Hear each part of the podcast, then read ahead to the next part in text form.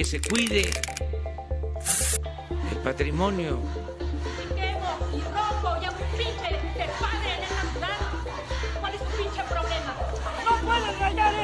¡No lo puedes rayar porque no te pertenece! ¡No te pertenece! No eh, vandalizar.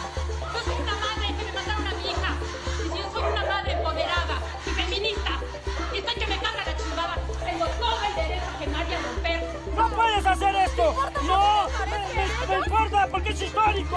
¿Cómo no vamos a cuidar el ángel de la independencia?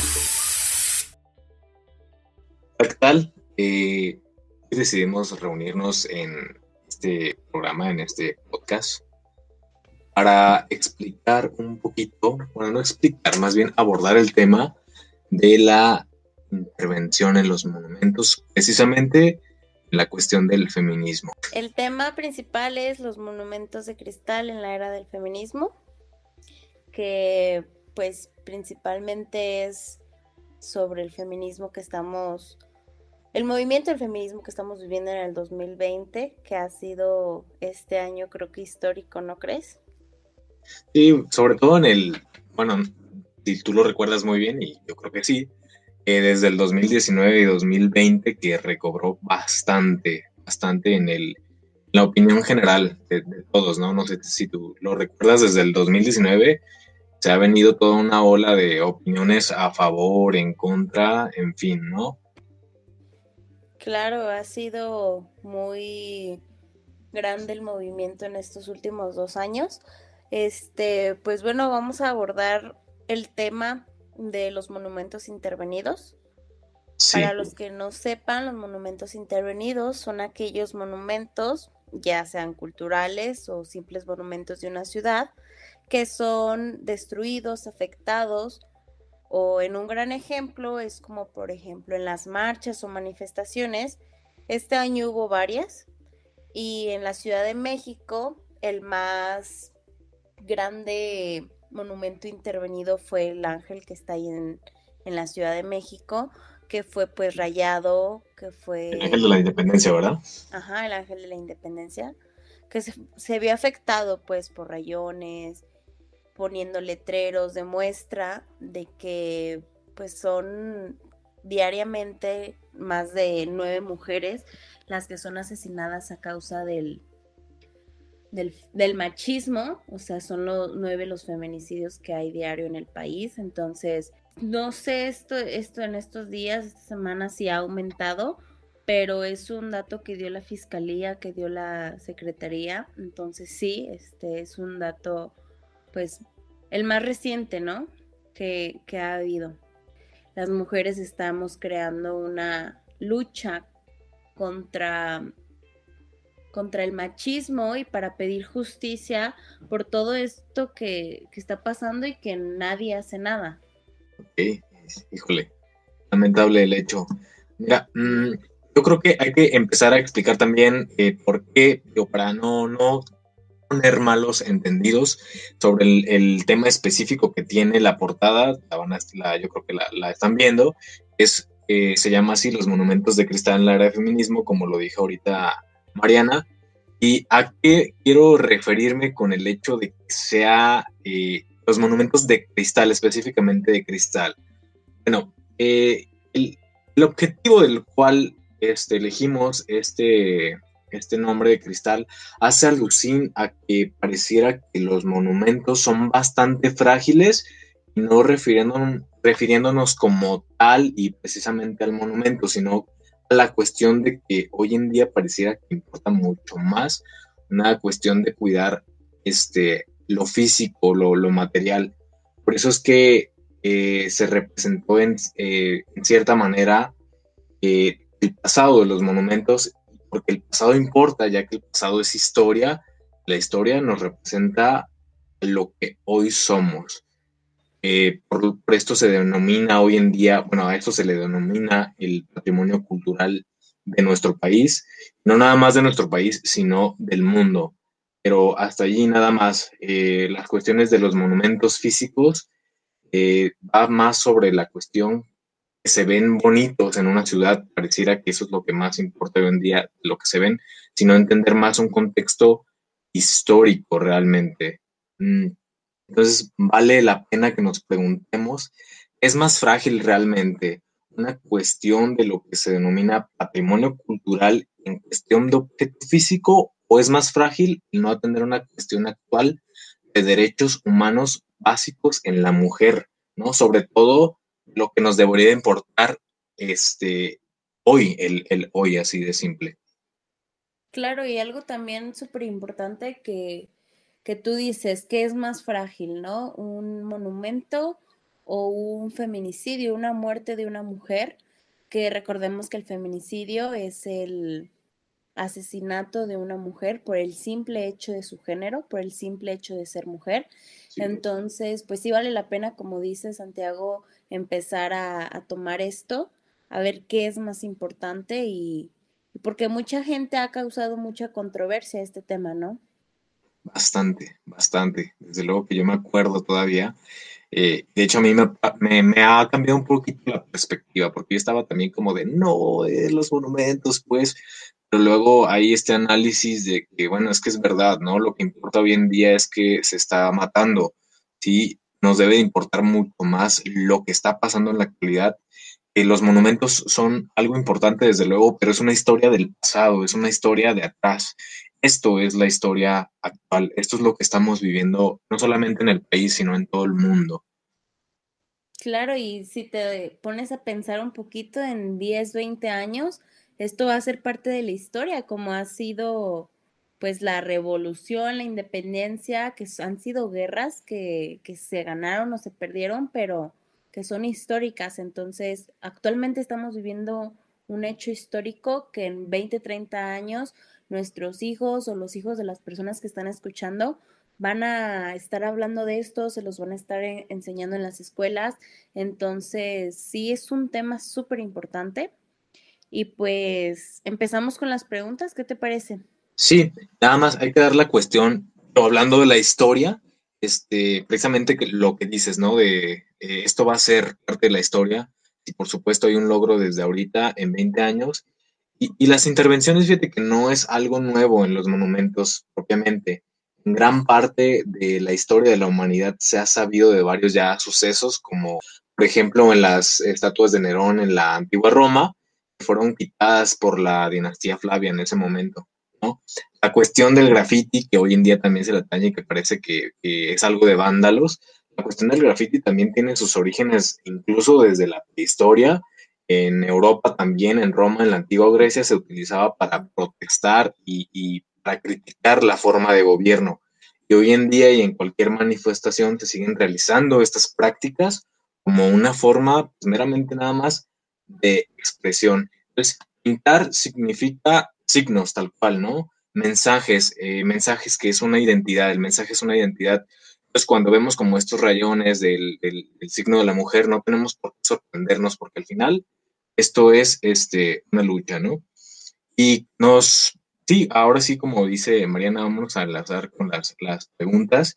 Recordemos que este es un podcast colectivo, recolectamos información y opiniones para dar una información como más es más certera, ¿no? Tener algo más claro. ¿Y qué te parece si ahora sí empezamos, pues como tú dices, con, la pregunta? Sí, bueno, la primera pregunta se la hicimos a Arpías Anarquistas de Guadalajara. La pregunta es, ¿hay algún precedente histórico de intervenciones a monumentos por parte de feministas que no sea propiamente del siglo XXI, o sea, más bien pues de los siglos pasados? Y nos contestan esto. Sí, sí conozco o o ubico como precedentes históricos de intervenciones a monumentos por parte de las feministas. Así simplemente creo que todos conocemos a los sufragistas. Son del siglo XIX. Ellas constantemente intervenían monumentos, explotaron una iglesia, este, entre muchísimas otras cosas. Entonces, esto no es algo que esté pasando ahorita, no es algo del feminismo moderno, es algo que tiene siglos sucediendo.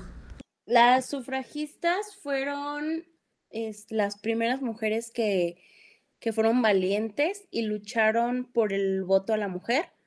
Entonces, las sufragistas son las mujeres más importantes en el feminismo porque fue la primera lucha que se hizo y se ganó. Gracias a ellas podemos ahorita las mujeres votar, decir, proponer estar, entonces yo creo que son sumamente importantes.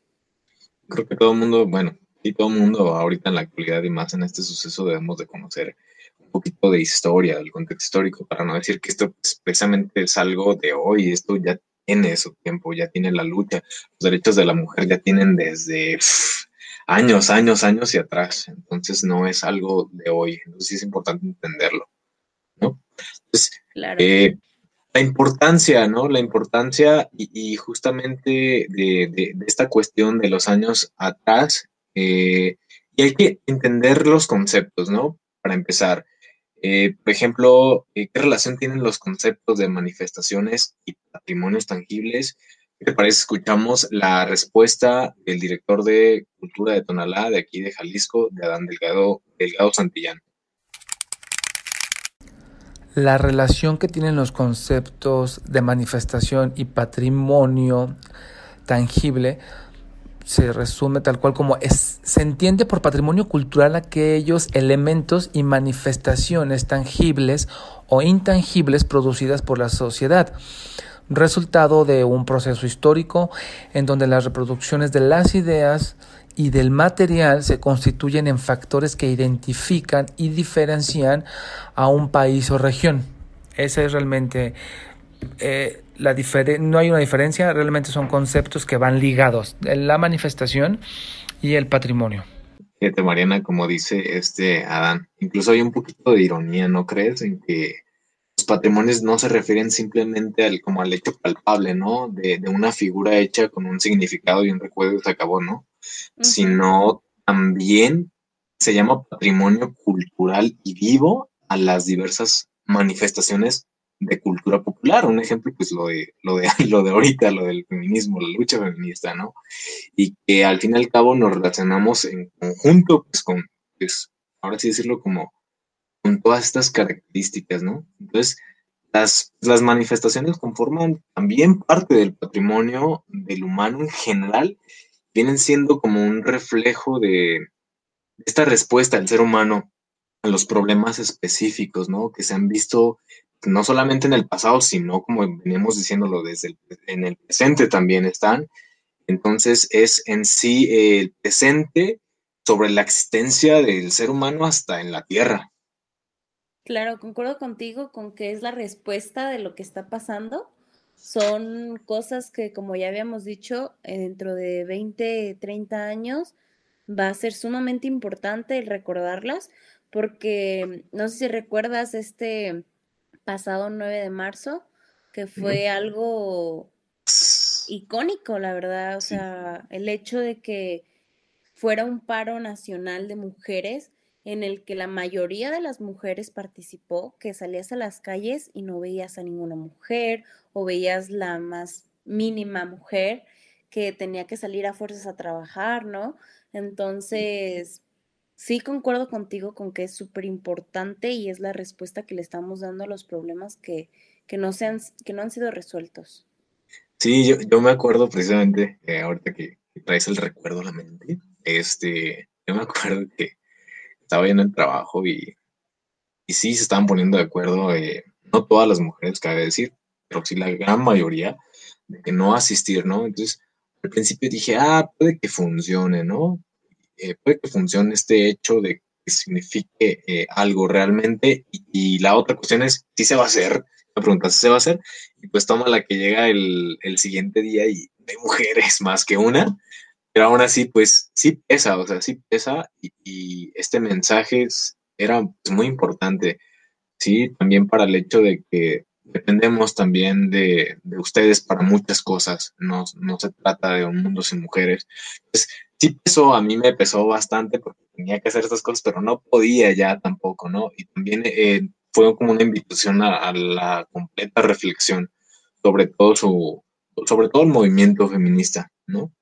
Claro, es fue muy importante y fue muy grande ese, ese paro nacional, que de hecho ya había habido uno hace años, no recuerdo precisamente el año, pero no es el primer paro nacional que se hace. Entonces, es, fue buen inicio de año para el feminismo empezar con eso, para que se viera lo que se venía. Oye, ¿y tú no, no sé si tú faltaste. Ah, supongo que sí, tenías que. Sí, yo fui parte, de hecho toda mi familia fue parte y las personas más cercanas, mis amigas que conozco, este, ese día hubo clases en el CUSUR y no, Ah. nada. Este, de hecho, los hombres, se me hizo un gesto muy bonito que los hombres ese día se organizaron, obviamente junto con otras mujeres, pero ese día se organizaron para poner en todo el CUSUR papeles de Se Busca con las mujeres que somos parte del CUSUR. Entonces, el CUSUR se llenó de folletos de Se Busca, de todas las chavas. Entonces, ya después, testimonios de los propios estudiantes eran como de el ver esos folletos con mis amigas, con mis compañeras que día a día tengo al lado, el ver folletos de donde la buscan, donde está desaparecida, aunque fuera una simulación, este, se sentía como si fuera real y se sentía la preocupación. Imagínate, en mi salón solamente hay cuatro hombres, no fueron todas las demás mujeres. Era obvio que, se sentía la ausencia. Ah, súper. Lo, has explicado muy bien, ¿no? El mensaje preciso para ese momento. Vamos a enlazar la siguiente pregunta, que es precisamente nuevamente a, a Adán Delgadillo, el director de Cultura de Tonalá. Y la pregunta es, pues, ¿cuál considera que sea la importancia que tiene para las feministas manifestarse en patrimonios culturales? Considero que la importancia que tienen las mujeres al manifestarse en patrimonios culturales, en plazas públicas o donde se pueda, eh, me viene muy bien porque entonces nos permite a las demás personas darnos cuenta de qué ocurre y darse cuenta a ellas y su movimiento que no están solas. Y al manifestarse en lugares públicos, en lugares con cierto valor patrimonial y cultural, permiten también que los gobiernos puedan voltear a verlas, modifican la agenda y entonces inicia un debate, un, una pregunta, un el por qué se están manifestando, qué ocurre. Y así permite que también la sociedad, los ciudadanos que no estamos tan inmersos o no conocemos del tema, nos enteremos y volteemos y digamos, ah, está ocurriendo esto. Entonces me parece que es de suma importancia, me parece que estén y lo hagan donde les sea posible y donde puedan llamar la atención.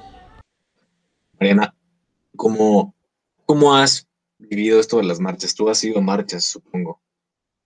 Sí, mira, la verdad, la experiencia de ir a una marcha, quizá como mujer, es algo que no tiene palabras. El estar en un lugar con tantas mujeres gritando, cantando, se te pone la piel chinita, empiezas a sentir como que todo ese apoyo. Y fíjate que yo concuerdo muchísimo con el director Adán, porque si te das cuenta, no es nada más por ir a manifestarte y rayar y destruir, o sea, ese no es el objetivo.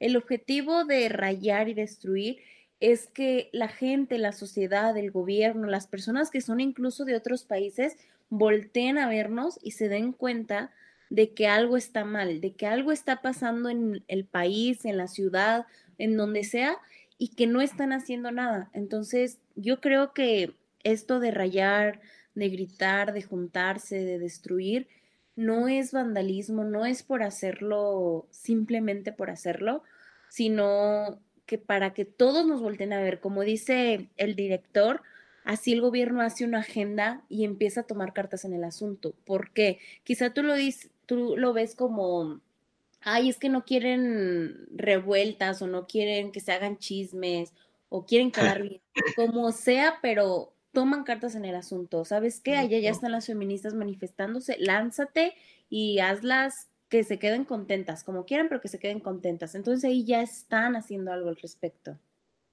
Incluso, este, has estado entrevistando, tengo entendido, a diferentes colectivos. Estás muy involucrada más allá de las marchas, ¿no? Hiciste creo que una entrevista poquito. Sí, de hecho le hice una entrevista al colectivo Volcánica de aquí de Ciudad Guzmán, porque tú sabes que el hecho de, de que se destruya y se raye el patrimonio nacional ha sido un tema que a mucha gente le ha molestado este, y que ha tirado odio y ha tirado de todo.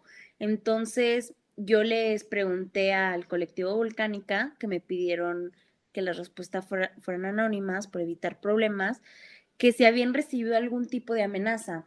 Ellas me contestaron que sí, que como colectivo a la página nunca les habían mandado nada, pero que personalmente a cada una que era parte de este colectivo les enviaban mensajes o que iban caminando por la calle y ya las iban siguiendo o que ya, por ejemplo, chavos hacían páginas o grupos en los que aparecían los nombres de las miembros de, colectivos y que en tono de burla les, les tiraban pues, ya les tiraban las, las amenazas que les decían que, que ojalá pues no, no siguieran vivas o que ya les iba a pasar esto o que en cuanto los vieran en la calle, cosas así, ¿no? Simplemente por el hecho de apoyar el, movimiento. Entonces, a mí es algo que me da como miedo, yo digo, o sea, como hay gente que, que de verdad puede amenazar a una mujer o a una persona por el simple hecho de, querer o aceptar otra cosa, ¿no? Desde luego que que sí, y, sabes que ahí queda un poquito de reflexión porque unos hombres, digo, hablando desde un origen, eh, pues, vienen desde la mujer, ¿no? Y que tú vengas es porque no estás sensible al tema, porque lamentable, no, afortunadamente, más bien, no quiero confundir las palabras, no ha pasado nada con alguna integrante de tu familia que sea mujer, pero ¿crees que cambie la percepción si, si pasara algo? ¿Crees que ya dejarían de estar en contra de y en lugar de estar en contra unirse si pasara algo así con alguna de las integrantes.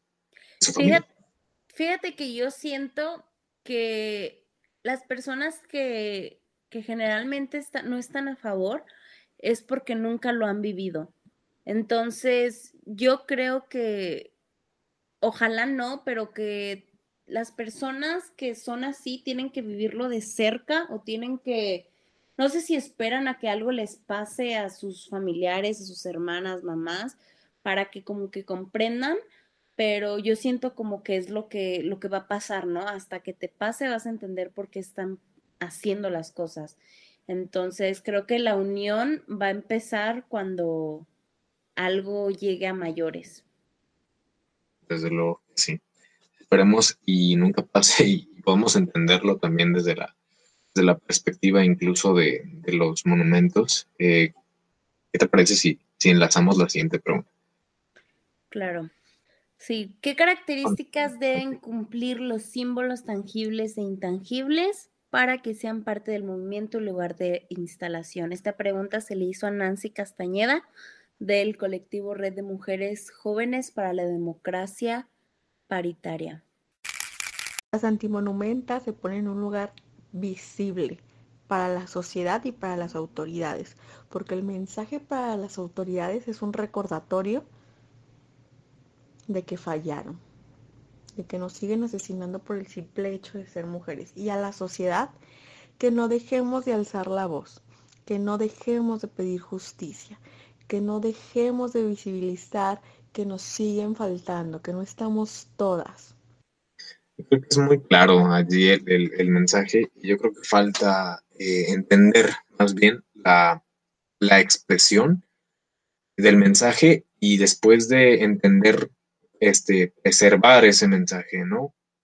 O sea, lo más importante ahorita es dar a conocer lo que queremos y después conservarlo, o sea, mantenerlo, no nada más decirlo y hacerlo viral, sino que se haga un hecho más allá de la cuestión banal, incluso que parezca que es moda, ¿no? Sino que falta, es esta parte en la que, decimos que falta todavía, falta involucrarnos realmente.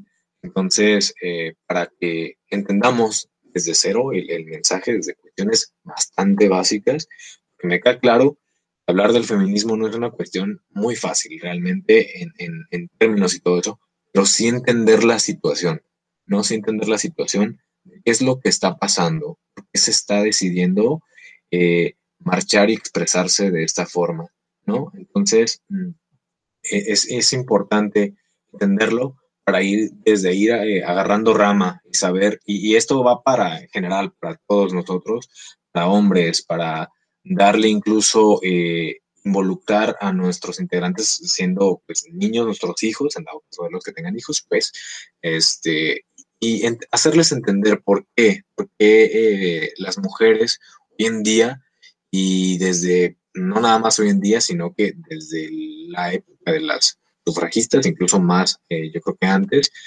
se ha, decidido levantarse, de levantar pancartas, de estar rayando, ¿no? Entonces, es esta cuestión que a la mujer mm, en general no es que no haya, no ha habido marchas atrás sobre este tipo de manifestaciones en las que se raya y se, eh, se intervienen monumentos, este, no solamente es esa cuestión, yo creo que las mujeres se cansaron eh, de esta cuestión de hacerlo de la manera más pacífica, porque luego dicen, ¿no? Este, hay, pero hay maneras, pero hay maneras ¿cómo? ¿Cómo es que hay maneras si ya se hizo de la mejor manera, ¿no? Claro, ya se habló, ya se pidió de buena manera, ya se hizo de todo, ya hasta se bailó, se hicieron canciones y neta, o sea, te das cuenta que todo se convirtió en un meme. Ahorita, este, voy a poner, continuar con la, eh, la respuesta a la pregunta, donde esta Sofía nos comenta que no hay nada más peligroso en este país que ser mujer más que ser niña. Y nos empieza a explicar sobre la banca roja que se instaló. Si quieres, voy a dar continuidad para conocer un poco de esto. Sí, por favor. Porque no hay nada más peligroso en Jalisco y en México que ser mujer excepto ser niña. Te voy a poner el ejemplo de la banca roja. Se instaló en Jalisco el 25 de noviembre entre la rotonda de los jaliscienses ilustres y, de Catedral. ¿Por qué se instala ahí? Porque la zona turística cuando viene a Guadalajara sí o sí pasa por la rotonda de los jaliscienses ilustres y sí o sí lo llevan a Catedral. Entonces es visible para la sociedad. En un punto focal de donde tomes la foto se vea. Entonces es un recordatorio constante. Y en ese mismo punto, porque nuestras autoridades tienen que pasar, sí o sí tienen que pasar por calle Hidalgo las magistradas, los magistrados, diputadas y diputados, el alcalde de Guadalajara, regidores y regidoras, servidores públicos, nuestro secretario de Estado, sí o sí tienen que pasar por ahí. Entonces es un recordatorio para ellos de quieres que la quite, quieres que se quite, pues trabaja para que dejen de asesinarnos por el simple hecho de ser mujeres. Logra que los feminicidas realmente estén en las cárceles. Trabaja para que una mujer no tenga que pasar seis horas después de que se animó a confiar en el Estado para recurrir a pedir ayuda después de vivir violencia. Inviértele realmente a la prevención, capacita a tus policías, Empieza a trabajar en reglamentos y en planes, pero etiquetados con recurso para que no nada más queden en el hecho. ¿Qué tienen en común todos estos antimonumentas? Pues una exigencia, una exigencia de un hartazgo, de un cansancio, de un temor y de un temor de que de verdad todos los días tengas miedo de no regresar, de que te tengas que sentir valiente en la calle en vez de segura, de un hartazgo de saber que si no luchas hoy, tal vez mañana seas tú por el simple hecho de ser mujer y que esté normalizado, que esté normalizado en las noticias, que hubo un feminicidio más y no nos duela, nos tiene que doler que en 2019 se instala una monumenta en México que decía nueve mujeres son asesinadas al día y que hoy, 2020, un año después, ya sean 11. 11 mujeres asesinadas porque 11 hombres se convierten en feminicidas. Bueno, bastante interesante, ¿no? Cómo el mensaje se quiere dar a, conocer.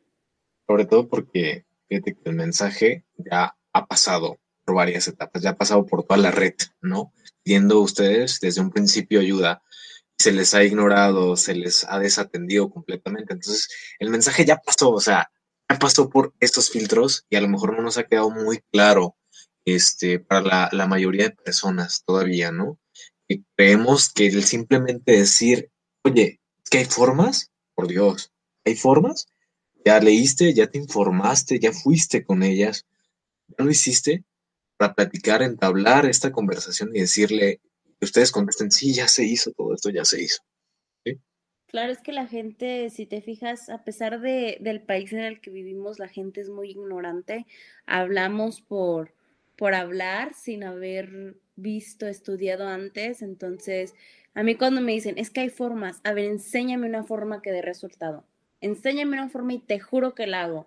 Entonces, si te das cuenta, lo que más ha traído resultados en estos últimos años, en estos últimos meses, han sido todo esto que se ha creado, todos estos movimientos, el paro, tantas marchas, tantas rayadas de monumentos. O sea, es lo que hemos logrado visibilizar, porque si te das cuenta, toda la gente hablaba de eso, toda la gente ya hablaba de que vio las noticias que ya rayaron, que ya quebraron. Entonces, es lo que se busca, visibilidad. No vas a ir a rayar, te lo repito, no vas a ir a rayar por rayar.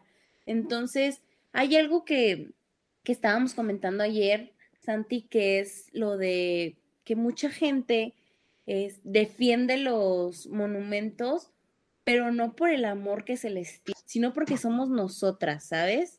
Entonces, ¿qué pasa cuando hay un partido y, se van a festejar? ¿A dónde se van? A los lugares que son visibles. Y ahora que es una lucha contra la muerte, se ofenden. Entonces yo digo, dame una solución entonces.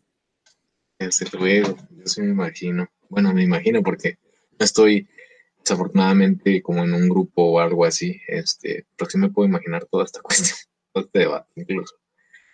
Sí, es muy difícil. Y fíjense que hicimos pues, otra pregunta, como les decíamos, este podcast, el objetivo es que sea colectivo y que junte las opiniones diferentes de personas incluso son especialistas que saben, que están muy metidos en esta onda. Entonces, le hicimos la pregunta a Sofía Riojas, una de las restauradoras o integrante de las restauradoras de Glitter, allí en la Ciudad de México, eh, una red, un, más bien una red importante allá. Y le hicimos la pregunta de por qué creen que, sea necesario dejar que los monumentos sean visibles por la sociedad después de ser intervenidos por las mujeres feministas?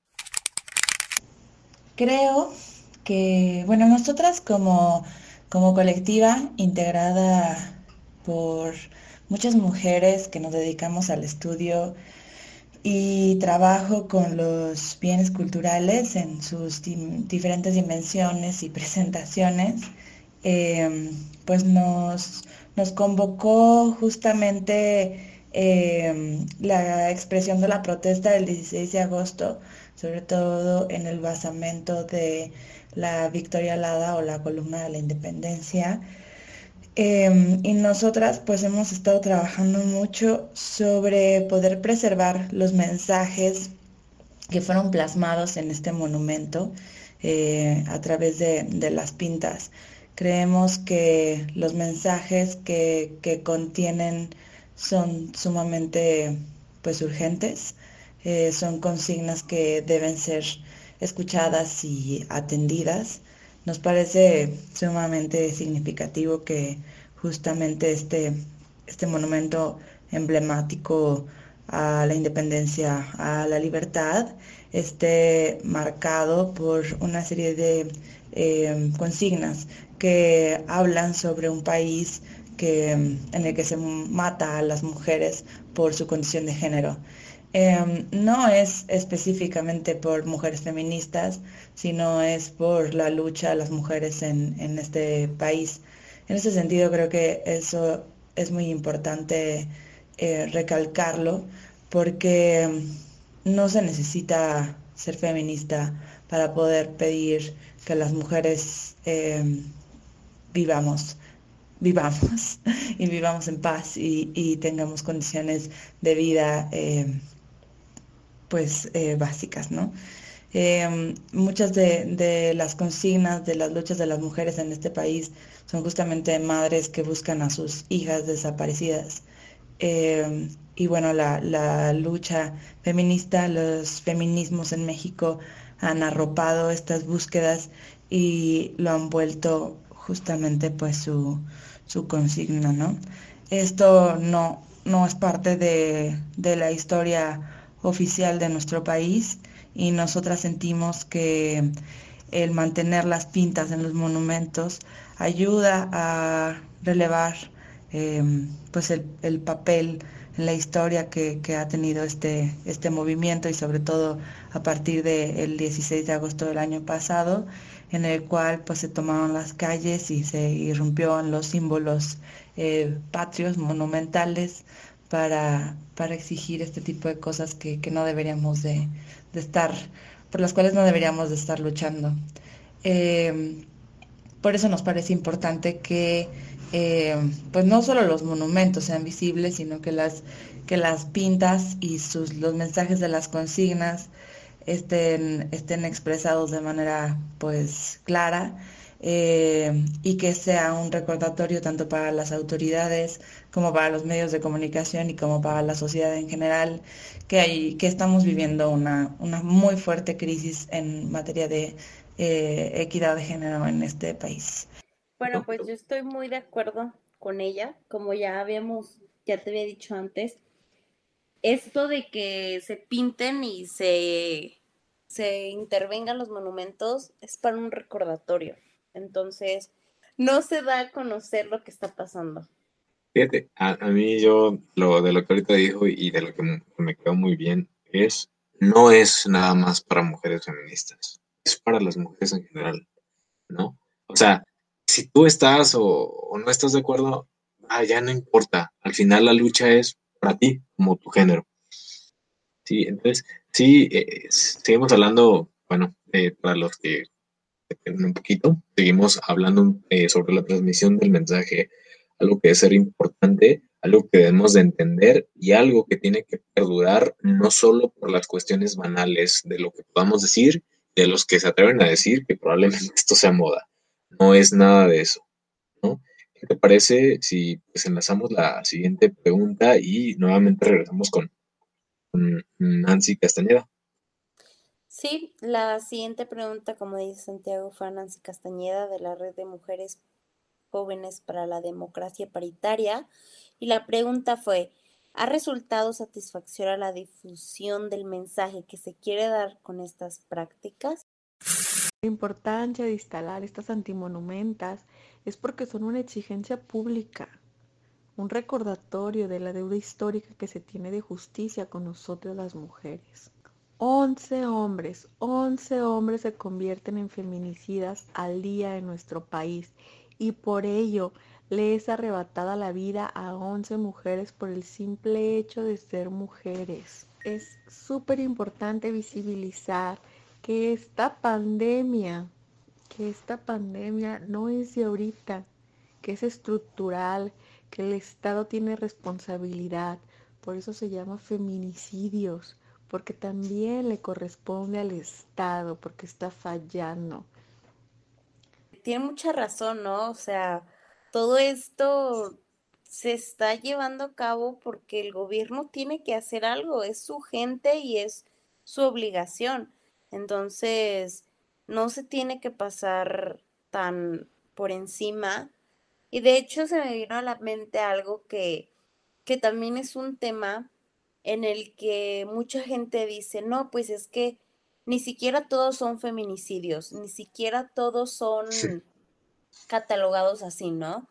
Y digo, ok, no todos son feminicidios, pero ni siquiera tendría que haberlo, ¿sabes? O sea, ni homicidio ni feminicidio no tendría que haberlo. También mucha gente dice, ay, es que también a los hombres nos matan sí, también te matan. Es algo que a mí me gustaría dejar muy en claro para la gente que nos puede estar escuchando ahorita. El homicidio es cuando te matan por, por razones ya muy ajenas al género. Entonces, la justificación que muchos hombres dicen es que nosotros también nos matan y de hecho nuestras cifras son mucho mayores que el feminicidio. Sí, pero ¿por qué los están matando ustedes? Obviamente es algo que, que, tampoco debería de estar pasando y que también debería de ser una lucha, pero ponte a pensar las causas de muerte de, la, de los hombres. La mayoría de las muertes ocasionadas, o sea, los homicidios de hombre, son o por estar dentro del narcotráfico o por algún arreglo. Las demás muertes ya son en accidentes, en... Pues sí, así. Entonces, si ves las cifras de las muertes o de los homicidios, entre comillas, de las mujeres, ¿por qué son? Por razones de género, por ir caminando en la calle y que te vean como una presa fácil, que te violen y después te maten para que no digas nada. O tu misma pareja sentimental, Santiago, o sea, te das cuenta que ya no puedes estar ni en tu casa viviendo en paz porque puedes tener un asesino a tu lado, un asesino que nada más por el simple hecho de que te ve más frágil que él o que te ve siendo mujer, ya se sienta con poder sobre ti. Por una situación de celos, ya es causa de muerte el poner celoso a tu pareja. Entonces, ahí donde yo les digo, no es lo mismo, porque no es lo mismo que te maten por estar en el narcotráfico, sabiendo lo que puede pasar, ateniéndote a las consecuencias, que te maten por el simple hecho de ser mujer y ser una persona inocente. ¿Qué opinas? Que, se ha creado un debate realmente en esta situación y precisamente es por la desinformación. No sabemos ni por qué, simplemente creo que a veces eh, decidimos quedarnos, quedarnos como con lo que nos, con lo que más nos conviene, por así decirlo, ¿no? por el hecho de a lo mejor en algún momento sentirnos como incluso relegados o ofendidos por eso, e, este tipo de argumentos, ¿no? De decir, ah, ¿y qué? O sea, a los hombres nos matan todavía mucho más en cantidad, pero realmente no tenemos como la información de por qué, en qué contexto es toda esta situación. Entonces, yo creo que ahí es, es más sobre esta situación, situación de, de sentirnos como relegados, ¿no? Y, es nuevamente una situación, creo que esta es una situación hasta patriarcal, ¿no? No, no sé si lo, lo podría definir así, pero yo creo que sí, ¿no? O sea, ¿por qué tener que luchar en contra, ¿no? ¿Por qué sentirnos ofendidos? ¿Por qué no aceptar las, las consecuencias de eso? ¿Por qué no aceptar las cosas como son realmente, ¿no? Yo, yo no lo entendía hace tiempo, pero luego conforme vas viendo la realidad de las situaciones en los hechos sobre sobre la vida en general, sobre cómo es realmente, sobre lo, lo que lees. Y, la cuestión es saber también consumir, eh, este, consumir medios, darte cuenta de que es verdad, que podría ser verdad y que no lo es realmente, ¿no? Que te, inyectan en, el cerebro para, para sentirte así, ¿sí? Y una de las cuestiones yo creo que incluso sería esto, precisamente los monumentos, ¿no? De, ah, no, están destruyendo, este, esto es, eh, es una situación mala porque afecta como la cuestión estética y la historia y luego lo, lo, pasan a lo de la, la, iconoclastía sobre esta ruptura de imágenes, incluso, no recuerdo bien la, la palabra, déjame explicarla, creo que se llama estatuofobia también, ¿no? No tiene nada que ver realmente sobre eso, simplemente es a lo que regresamos, o sea, desde el principio, ¿no?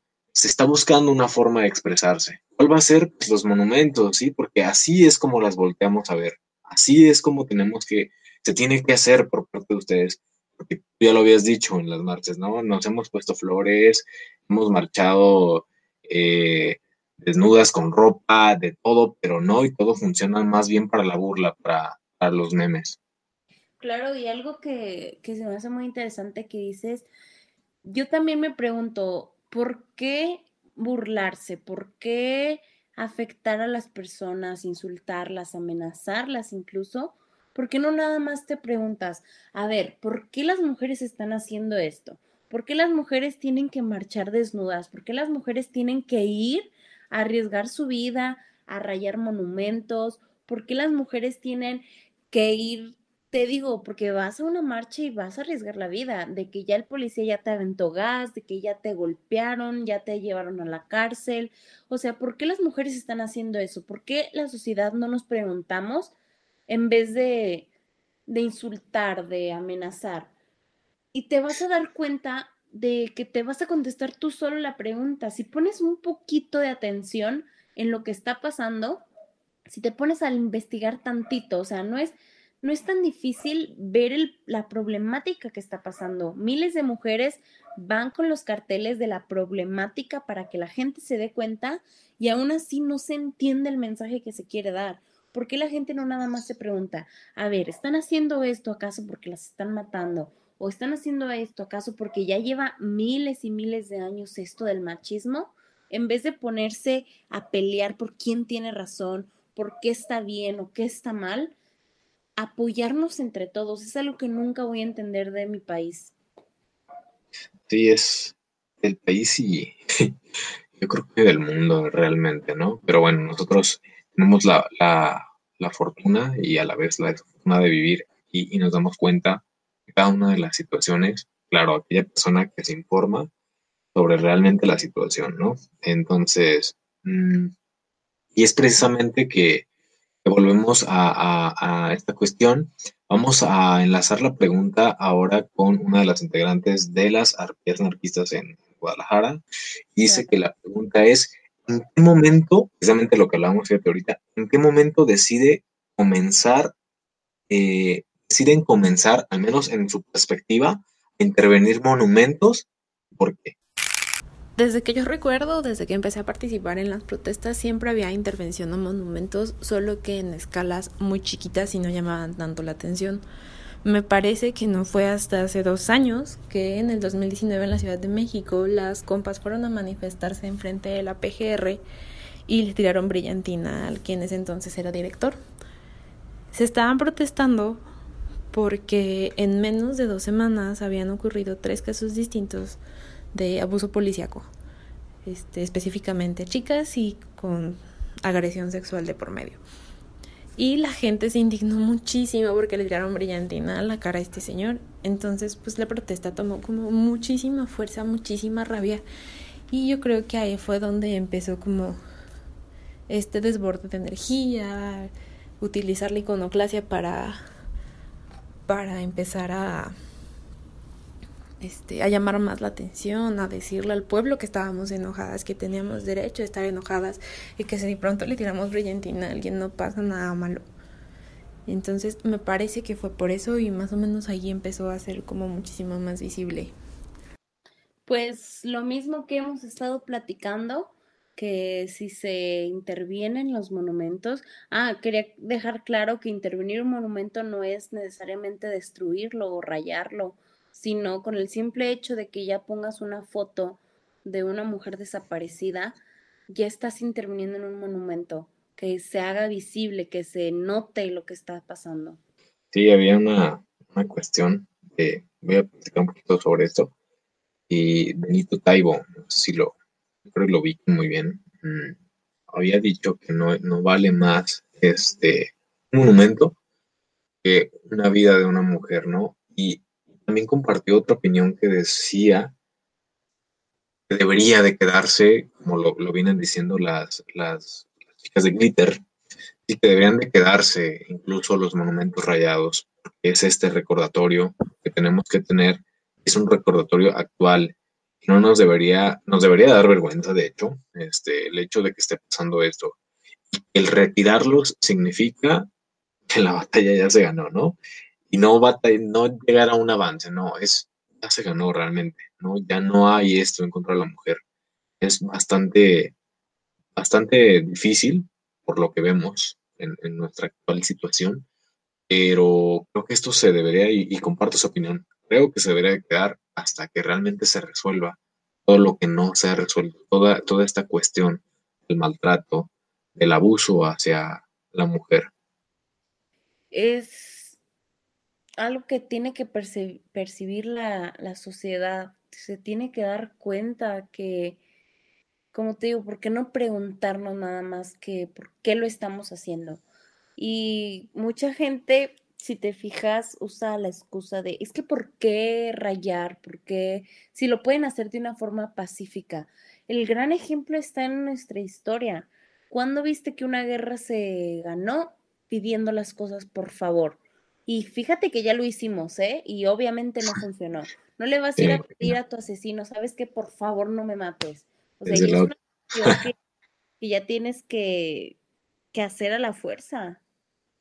Sí, desde luego. Mucho tiene que ver cómo, cómo lo percibimos en general y, y, cómo lo percibimos como tal, así, la sociedad. Entonces, eh, de hecho, le preguntamos a Nancy Castañeda nuevamente de la democracia paritaria, las mujeres, es desde su experiencia y hechos, ¿cómo ha recibido la sociedad en general, incluso pues, hablando ahorita de la sociedad, esta forma de expresarse? Sobre cómo lo percibe la sociedad, yo creo que la sociedad que ya sabe que son una protesta y que una protesta no es algo que te va que va dirigido a violentarte de manera personal, que no es con el objetivo de lastimarte ni para hacerte daño como persona, sino que es una necesidad de hacer visible una problemática. Que aquel que no fue a marchar, que aquel que no es familiar, que aquella persona que acaba de llegar se entere que por el simple hecho de ser mujeres nos están asesinando. Y cuando tú te das cuenta que eso es protestar y que es muy diferente a vandalizar, porque vandalizar no tiene un propósito, simplemente lastimas por lastimar. Y una protesta no, una protesta yo no te daño a ti directamente. Yo mando un mensaje al Estado, yo mando un mensaje a la sociedad para que sepan lo que me está pasando y es mi derecho a protestar.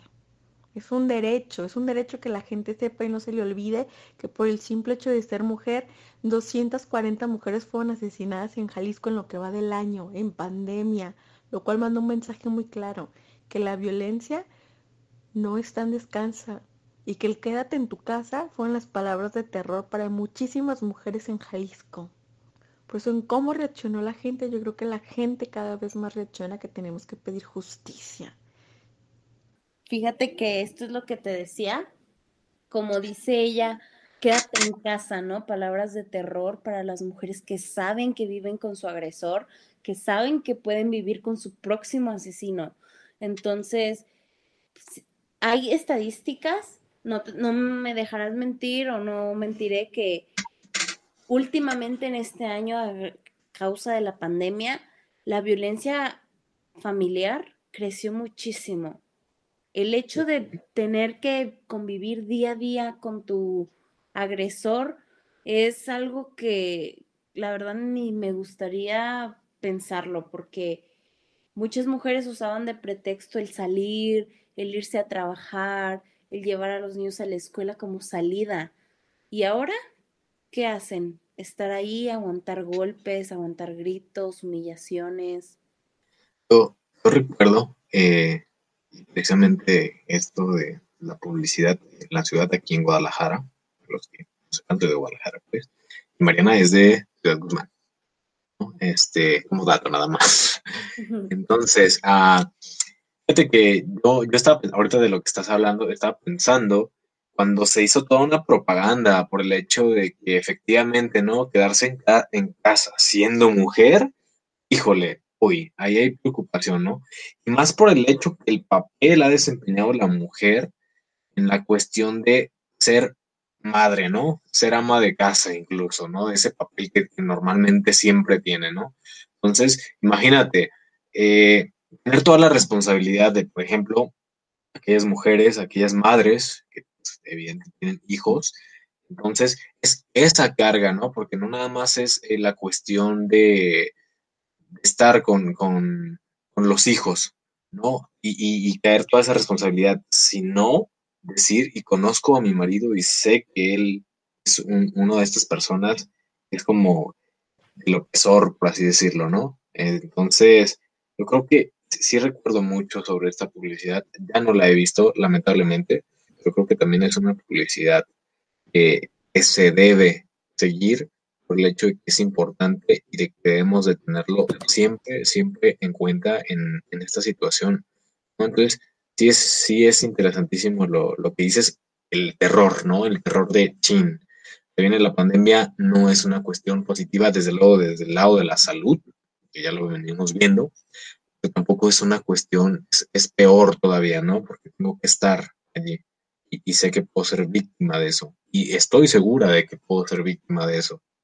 Sí, justamente eh, esto de qué creemos, bueno, bueno, le hicimos una pregunta a, nuevamente a las arpías de aquí, a anarquistas, así se llama el nombre, no lo vayan a entender de otra manera, tal cual, este, sobre por qué eh, creen ellas que algunas de las personas se indignan tanto con esta forma de expresión en la cuestión de, los monumentos y relacionando un poquito con lo de la publicidad que decía, porque incluso yo noté un comentario un día, venía en el bus y decía, cole, la verdad es que me arrepiento haberlo escuchado, pero lo tuve que escuchar por accidente, ¿no? Eh, le estaba diciendo, creo que a su otro compañero, no sé si era su compañero pero decía, ay, por Dios, hasta ahora en la pandemia las mujeres este, se están quejando de esta cuestión, ¿no? Entonces fue como de, ouch, ¿no?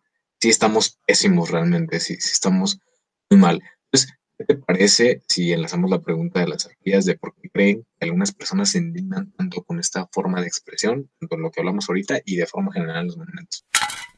Yo creo que más que indignan, yo creo que se indignan porque somos nosotras. Constantemente hay, hay hay personas, hombres, ¿no? Rayando paredes, rayando negocios, grafiteando cosas.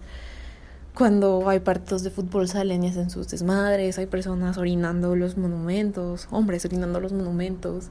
Y, y eso nunca les molesta, eso nunca les enfada, eso prácticamente les da igual. Creo que a ellos solo les enoja que sean mujeres las que estén accionando, porque las mujeres buenas, entre comillas, no deberíamos estar haciendo eso. No, la verdad yo no creo que las personas que dicen indignarse se indignen por alguna especie de, de, no sé, amor a la patria, amor a los monumentos, amor a la historia. Yo creo que la mayoría ni siquiera saben de qué son esos monumentos, simplemente están enojados y odian a las mujeres por manifestarse y alzar la voz. Simplemente eso.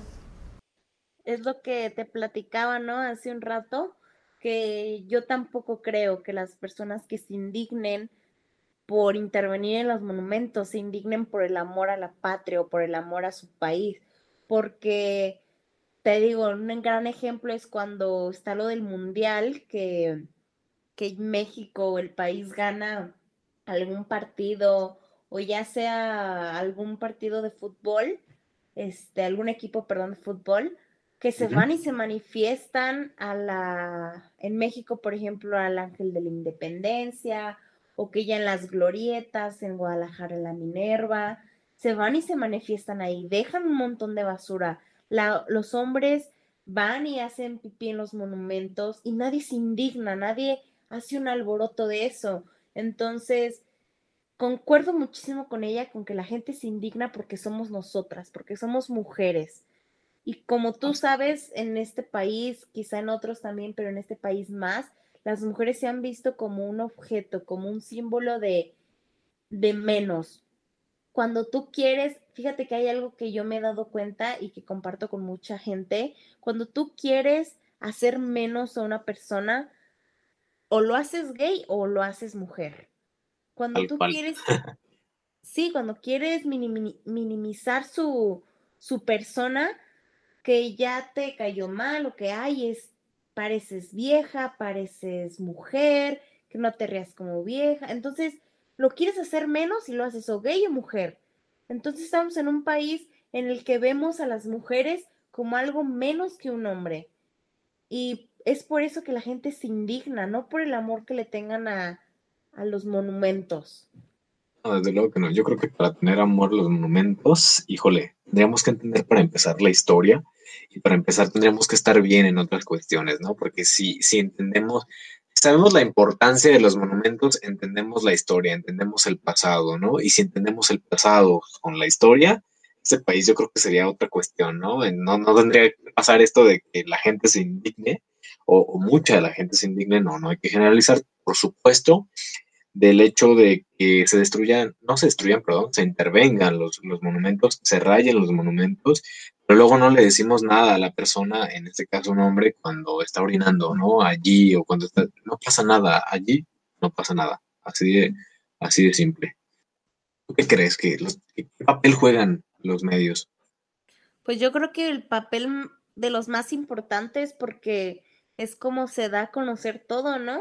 Cómo se, se va haciendo viral las cosas y es como la gente, hoy en día la gente está todo el tiempo en redes sociales, todo el tiempo está en contacto, entonces los medios ahí yo creo que juegan uno de los papeles más importantes porque son las personas que son la, es la forma más bien en la que todos nos podemos dar cuenta de lo que está pasando. Sí, yo no, yo tengo muchas dudas eh, sobre esta cuestión, eh, porque no, yo he visto, desde mi experiencia lo voy a hablar, claro está, que no hay matices, que siempre somos este lado que venimos siendo extremistas, ¿no? Si es de un lado, es del otro, y si no eres gay, y si no eres esto, ¿no? No hay matices, veo muy poco realmente en las redes, en los comentarios, ¿no? El otro día también estaba viendo, estaba leyendo precisamente sobre esto y Dios me dolió la cabeza de, tantas ofensas, ¿no? No hay esta cuestión de los matices que a lo mejor, a lo mejor estamos buscando en este podcast, pero le hicimos una, una pregunta al periodista Julio Ríos, de aquí de Jalisco, le hicimos la pregunta de cuál considera de forma general la postura que han tomado los diferentes medios de comunicación para transmitir el mensaje de las manifestaciones feministas en los, monumentos, en los monumentos. Pregunta bastante larguita, pero a ver qué nos contesta. Sin duda no podemos meter a todos los medios de comunicación en el mismo costal. Es decir, en materia de cobertura periodística con perspectiva de género o con enfoque de inclusión a personas con discapacidad, a la comunidad LGBT y más o a los pueblos originarios, hay medios que son más sensibles en los cuales los periodistas se han capacitado y sus líneas editoriales contemplan el ser incluyentes. Pero también hay otros medios que no hay que decir que sean todos, que no tienen todavía, ya sea de manera individual de algunos periodistas, tanto reporteros gráficos como reporteros, como camarógrafos, que no tienen quizá ni la capacitación ni la sensibilidad, pero no son todos, por supuesto. No, no, no hay que decir que son los medios, porque no son todos los que carecen de esa capacitación o esa sensibilidad. Una vez hecha la distinción, en algunos casos sí ha existido que la cobertura de los medios de comunicación, en el caso de las marchas para exigir los derechos de las mujeres, las marchas feministas, como les llaman algunos también, en algunos casos sí ha habido coberturas deficientes porque no se tiene la sensibilidad. Las marchas para exigir los derechos de las mujeres o las marchas feministas, en el caso específico de lo que ocurre con los monumentos, que como sabemos en estas manifestaciones hay expresiones de repudio, de rechazo a la forma indolente en que el Estado ha ignorado la situación gravísima de violencia de género, de las violencias de género que se sufren en el país, de, y digo las violencias porque son bastantes, desde la violencia física, la psicológica, la económica y por supuesto la más, la, la peor manifestación de las violencias que es el feminicidio, pues por supuesto que las mujeres dentro de este reclamo justo han plasmado en muchas ocasiones su, su rechazo a la forma en que el Estado y la sociedad ha ignorado estos derechos en monumentos. En este caso, la cobertura de algunos medios, insisto, no de todos, de algunos medios o de algunos periodistas en lo individual, ha sido deficiente porque se concentran en el asunto de los monumentos, utilizan palabras fuertes que criminalizan la protesta al decir, por ejemplo, malamente la palabra vandalizados, que no me parece que se tenga que utilizar y otro tipo de términos que no voy a reproducir para no pues para no darle eco a este tipo de violencias que se están reproduciendo en algunos medios, pues entonces se le pone tristemente por parte de algunos medios más atención a lo que ocurre con los monumentos que al reclamo justo, que a lo que las mujeres están exigiendo y lo que están señalando al alzar la voz, es decir,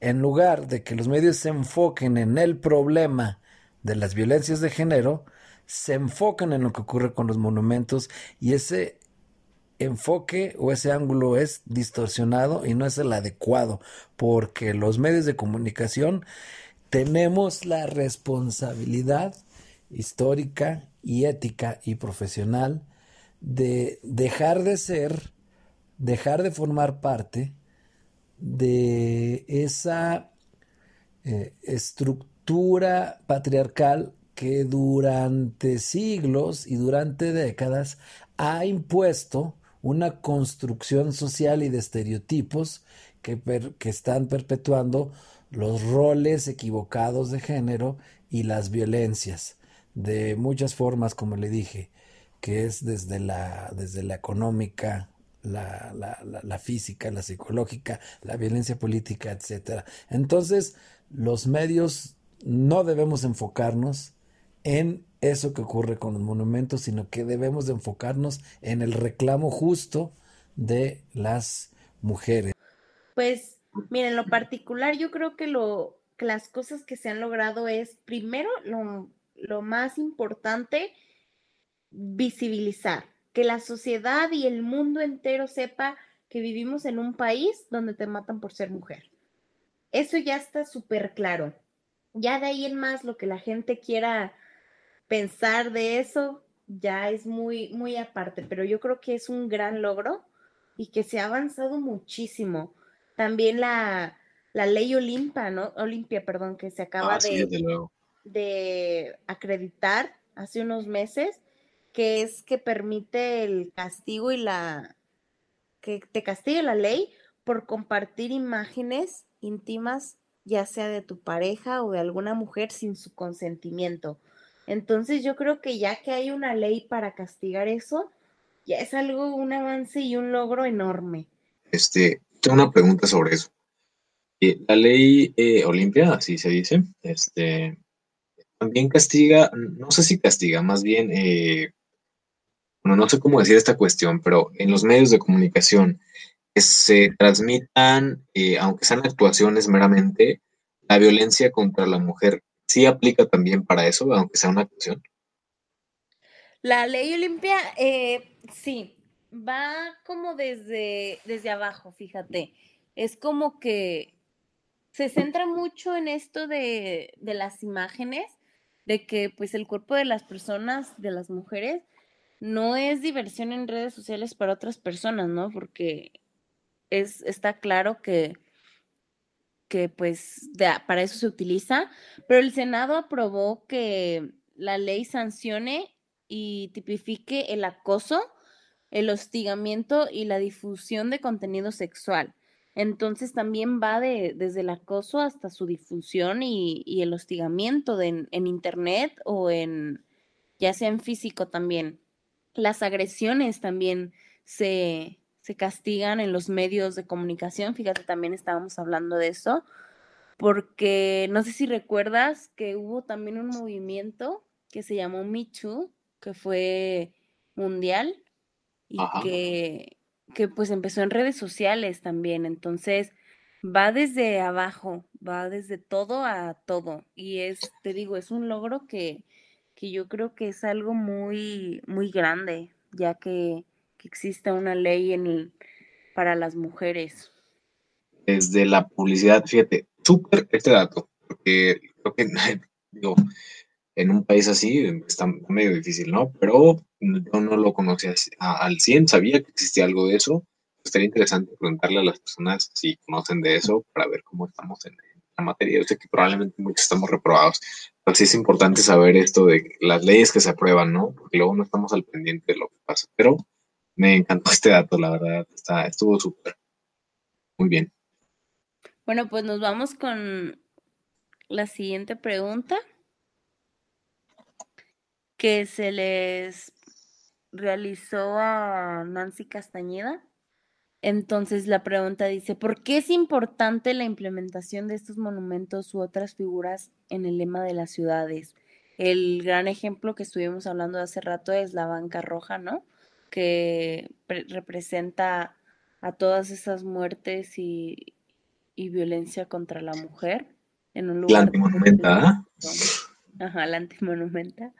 que en Jalisco también hace, sí, recuerdo hace una, una semana, yo creo que por ahí por el 28 o 27 de noviembre, ahorita estamos a 3 de diciembre, no sé cuándo lo ven a, las personas que nos van a escuchar lo estén escuchando, pero bueno, fue el, el 27, 28, no recuerdo por allí, cuando se levantó la antimonumenta, ya había, eh, eh, estas antimonumentas ya existían en el país, nada que no sé si, si no, no estoy seguro de, de, cuántas en el país realmente. Creo que esta es, es, una más, pero ahora en Jalisco, en el, en el centro eh, de, de, Jalisco. Claro, súper importante, ¿no? Como nos decía que pasa mucha gente y muchos turistas por ahí para que se logre dar a conocer esto.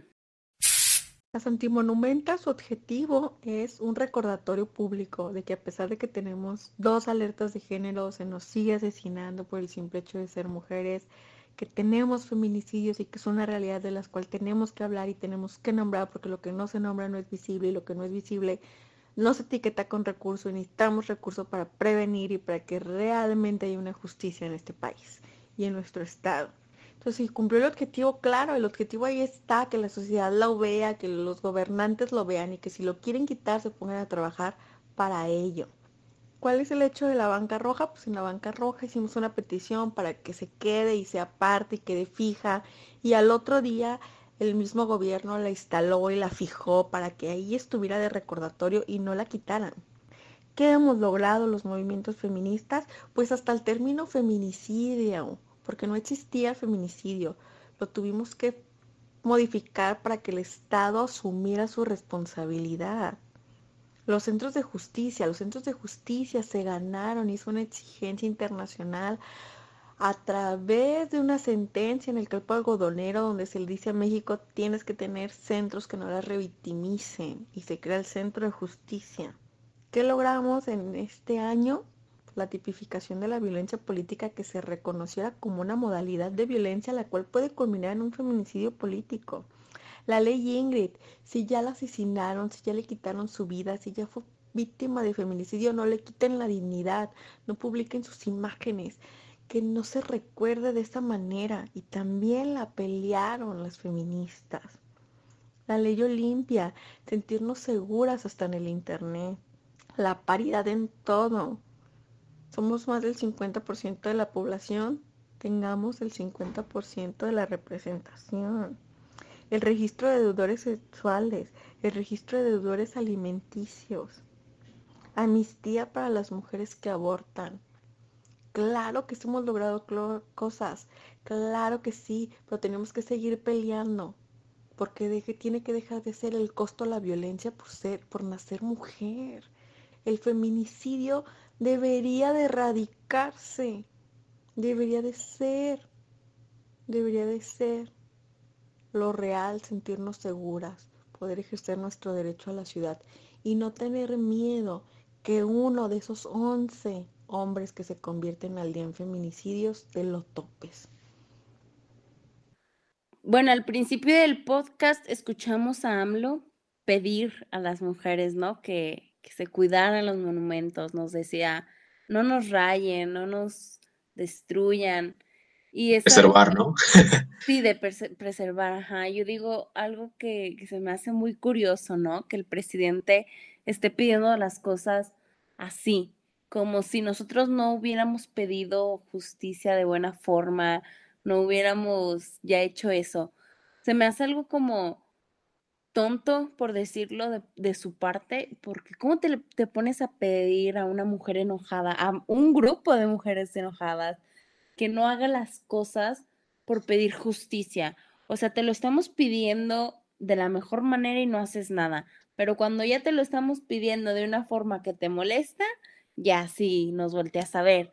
Entonces, es una postura que, que tú dices, me tengo que poner de algún lado porque no puedes estar en medio, la verdad. Yo siento como que es o te pones en contra o te pones a favor.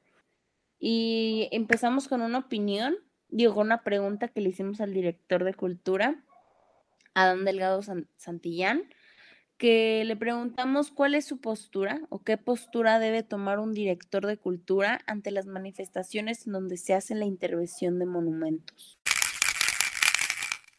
Mira, la postura de un director de cultura es siempre y será siempre el salvaguardar el patrimonio cultural tangible e intangible de, su comunidad. Eso es básico, me queda clarísimo. Entonces, te diría como director que estaría muy al pendiente de salvaguardar el, el bien de, de los monumentos. Y como persona, si ellas necesitan intervenir los monumentos, para llamar la atención, para que volteemos a ver un problema muy latente, muy existente, como lo digo, estoy muy a favor. ¿Por qué? Porque un monumento puede ser restaurado, puede ser limpiado, puede ser reconstruido. Una vida humana, no. Entonces, me parece que si ellas y su forma de, de, de manifestarse es interviniendo en monumentos, adelante. Como director de cultura te diré, siempre estaremos al pendiente de salvaguardar las cosas y si son intervenidos, haremos todo lo que sea necesario para re remozarlos y regresarlos a su estado original. Una postura bastante diferente a la que nuestro señor presidente da, sobre todo de nuestro señor presidente, en una situación como esta es un discurso bastante oxidado, ¿no? Que no tiene nada que ver con el hecho de que hay que cuidar, ¿no? Eh, no sí, tiene por supuesto, no tiene fundamento alguno y hasta parece chiste, ¿no? Lo que venía diciendo, por eso lo ponemos en el intro, pero sí, desde luego, tiene más, me parece que tiene Adán eh, mucho más sentido él siendo director de cultura, un director de cultura que te diga esto, a un presidente que supone que es la figura y el jefe mayor, ¿no? Y que, venga diciendo esto y que un director de cultura que sabe precisamente el tema que diga esto. Creo que le hizo falta ahí que en su gabinete alguien de cultura le dijera, ¿sabes qué? Es que así no es, ¿no? No es, no es tu discurso, también no es tu postura. Tenemos que eh, darle talacha a esta situación. Tenemos que dar un discurso funcione, no nada más algo de lo que te salga, porque creo que es en sí la mayoría de los discursos que, que le salen así, desde lo que yo he visto, de las mañaneras que he visto, creo que simplemente todo parece como que es burla y no se trata de eso. Claro, o sea, es literalmente el presidente de México, ¿cómo se...? Yo me pongo a pensar y digo, o sea, no sé si sea realmente burla o de plano ya sea su ignorancia, que como tú dices, un director de cultura tenga más sentido común que nuestro propio presidente, ¿no? Y fíjate que, que hay algo que me llamó mucho la atención de la respuesta a la pregunta que nos dio Adán, que fue si se tienen que restaurar los monumentos, los restauramos. Estaba viendo hace poco un video en redes sociales que se hizo muy viral, donde está una marcha, está eh, presente una marcha, y de repente está un señor de la tercera edad grabando y gritando, no son formas, no pueden luchar con violencia para evitar la violencia. Entonces llega un muchacho y le dice, señor, los monumentos se limpian, se restauran, se vuelven a su normalidad. La vida de las mujeres ya no y es algo bien, con mucho sentido común, o sea, es algo muy fácil de entender. Un objeto lo puedes limpiar si es rayado, lo puedes barrer si es tirado con brillantina, puedes quitar los carteles, puedes restaurarlo si se rompió, pero ¿cuándo vas a regresar la vida de esa mujer que fue asesinada, que fue destrozada? O sea, ¿cuándo vas a regresar la inocencia de esa niña que violaron? Nunca. Entonces es algo bien fácil de entender que yo a veces como que no entiendo el sentido de las personas que, que nos dicen, es que esa no es la forma. Ok, entonces, ¿por qué te importa más que un monumento se tenga que limpiar que la vida de una mujer? Sí, y más de los que optan por tener esta postura y, y este pensamiento, ¿no? Habrá, en, no generalizar, habrá cuestiones, personas, no todas opinan eso, híjole, bastante crítica la situación cuando te salen esos pensamientos y híjole, dijeras, te lo quedas, ¿no? Pero lo, replicas, ¿no? Incluso. Entonces, eh, sí es una situación y también me gustaría decir que no nada más es reconstruir, ¿por qué no hacer también nuevos monumentos que vaya, desde lo que decimos en principio, con la lucha, ¿no? ¿Por qué no, eh, pues, seguir poniendo monumentos y precisamente que sea precisamente de esto, ¿no? Claro, y por ejemplo, la banca, ¿no? Entonces, vamos bien, es un tema muy, muy amplio, este, que tiene muchas conclusiones. Cada quien va a tener su perspectiva. Espero que después de escuchar esto, esta plática, esta bonita conversación, muchas personas cambien su perspectiva acerca del feminismo y de todas estas luchas, que no crean que los monumentos son de cristal y que valen más que la vida. sí, desde luego. Es bueno que, me compartes tu, conclusión. ¿Quieres agregar algo? Y ya doy la mía y terminamos para ya no alargarlo más y que las personas puedan continuar con sus actividades en el día. ¿Quieres agregar algo más?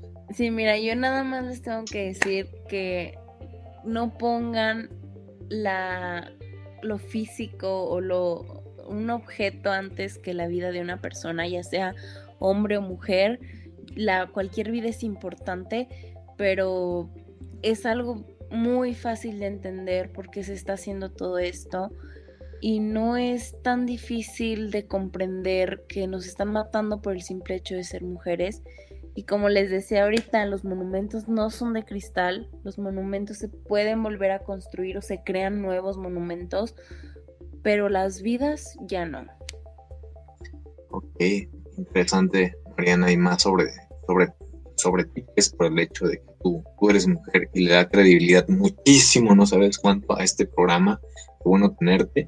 A mí me gustaría compartir y decirles que en cuanto a las cuestiones de los grupos feministas, pues no, hay, mujeres que no todas eh, hacen esto, hay sectores que optaron este, por decidir estas formas de expresión, ¿no? Ya lo venimos comentando en el hecho de que ya se hicieron muchas cosas, pero aún así hay mujeres que no deciden hacerlo así, hay otras formas en las que los hacen, este, en este caso las restauradoras de glitter, eh, y que, pues, que esta cuestión de, expresarse así no nació de la noche a la mañana, ¿no? Eh, optar por rayar un, monumento tuvo un, eh, un, tiempo atrás, ¿no? Para llegar precisamente a esto, probablemente el que se hayan llegado a estas formas de manifestaciones es porque en todo el proceso anterior, pues, como lo venías diciendo, no se tomó en cuenta algo que tenía que ser atendido y esta es la consecuencia, ¿no? Y si hay una organización organizada por miles y millones de mujeres en el mundo, es porque algo está pasando. Hay que ponerle atención. Claro, y es como algo muy increíble, ¿no? El ver que tantas mujeres estén organizando algo tan bonito y que esté dando frutos. Sí, esperemos y, con esta pandemia resurja y, no se apague, resurja y sigamos en la lucha de la lucha feminista. Muchísimas gracias, Mariana, por, por acompañarme también en el, en, el, podcast, por hacerlo, por hacer todo este plan para platicar, por, por reestructurar todo el guion y todo eso. Entonces, muchas gracias. De verdad que valoro pues, que, tu presencia no sea lo mejor física, pero virtualmente y que estés aquí platicándonos, sobre todo porque tú eres mujer. No, muchas gracias a ti, Santi, también por compartirnos tu idea, también la idea del feminismo que venga de un hombre es algo también muy interesante, porque siempre es como que vemos las opiniones, ¿no? De, de una mujer, pero ver a un, a un hombre que sea tan óptimo y tan abierto de la mente para poder hacer un podcast completo de, de este tema es algo muy interesante. También te doy las gracias y también las gracias a todos los que nos van a escuchar, a nuestros profesores. Y pues que esto apenas va empezando, ¿no? Que no, que no va a acabar pronto hasta que, hasta que podamos salir a la calle y, no tener ningún miedo. Sí, lo importante es seguir trabajando. Pues muchísimas gracias a todos los que nos eh, escucharon, los que nos están escuchando ya. Eh, les deseamos un excelente día. Igual, muchas gracias y pues nos vemos pronto a ver qué, seguimos con esto. Sí, muy bien. Sería todo entonces y nos veríamos en la siguiente emisión. Esperemos que sea pronto.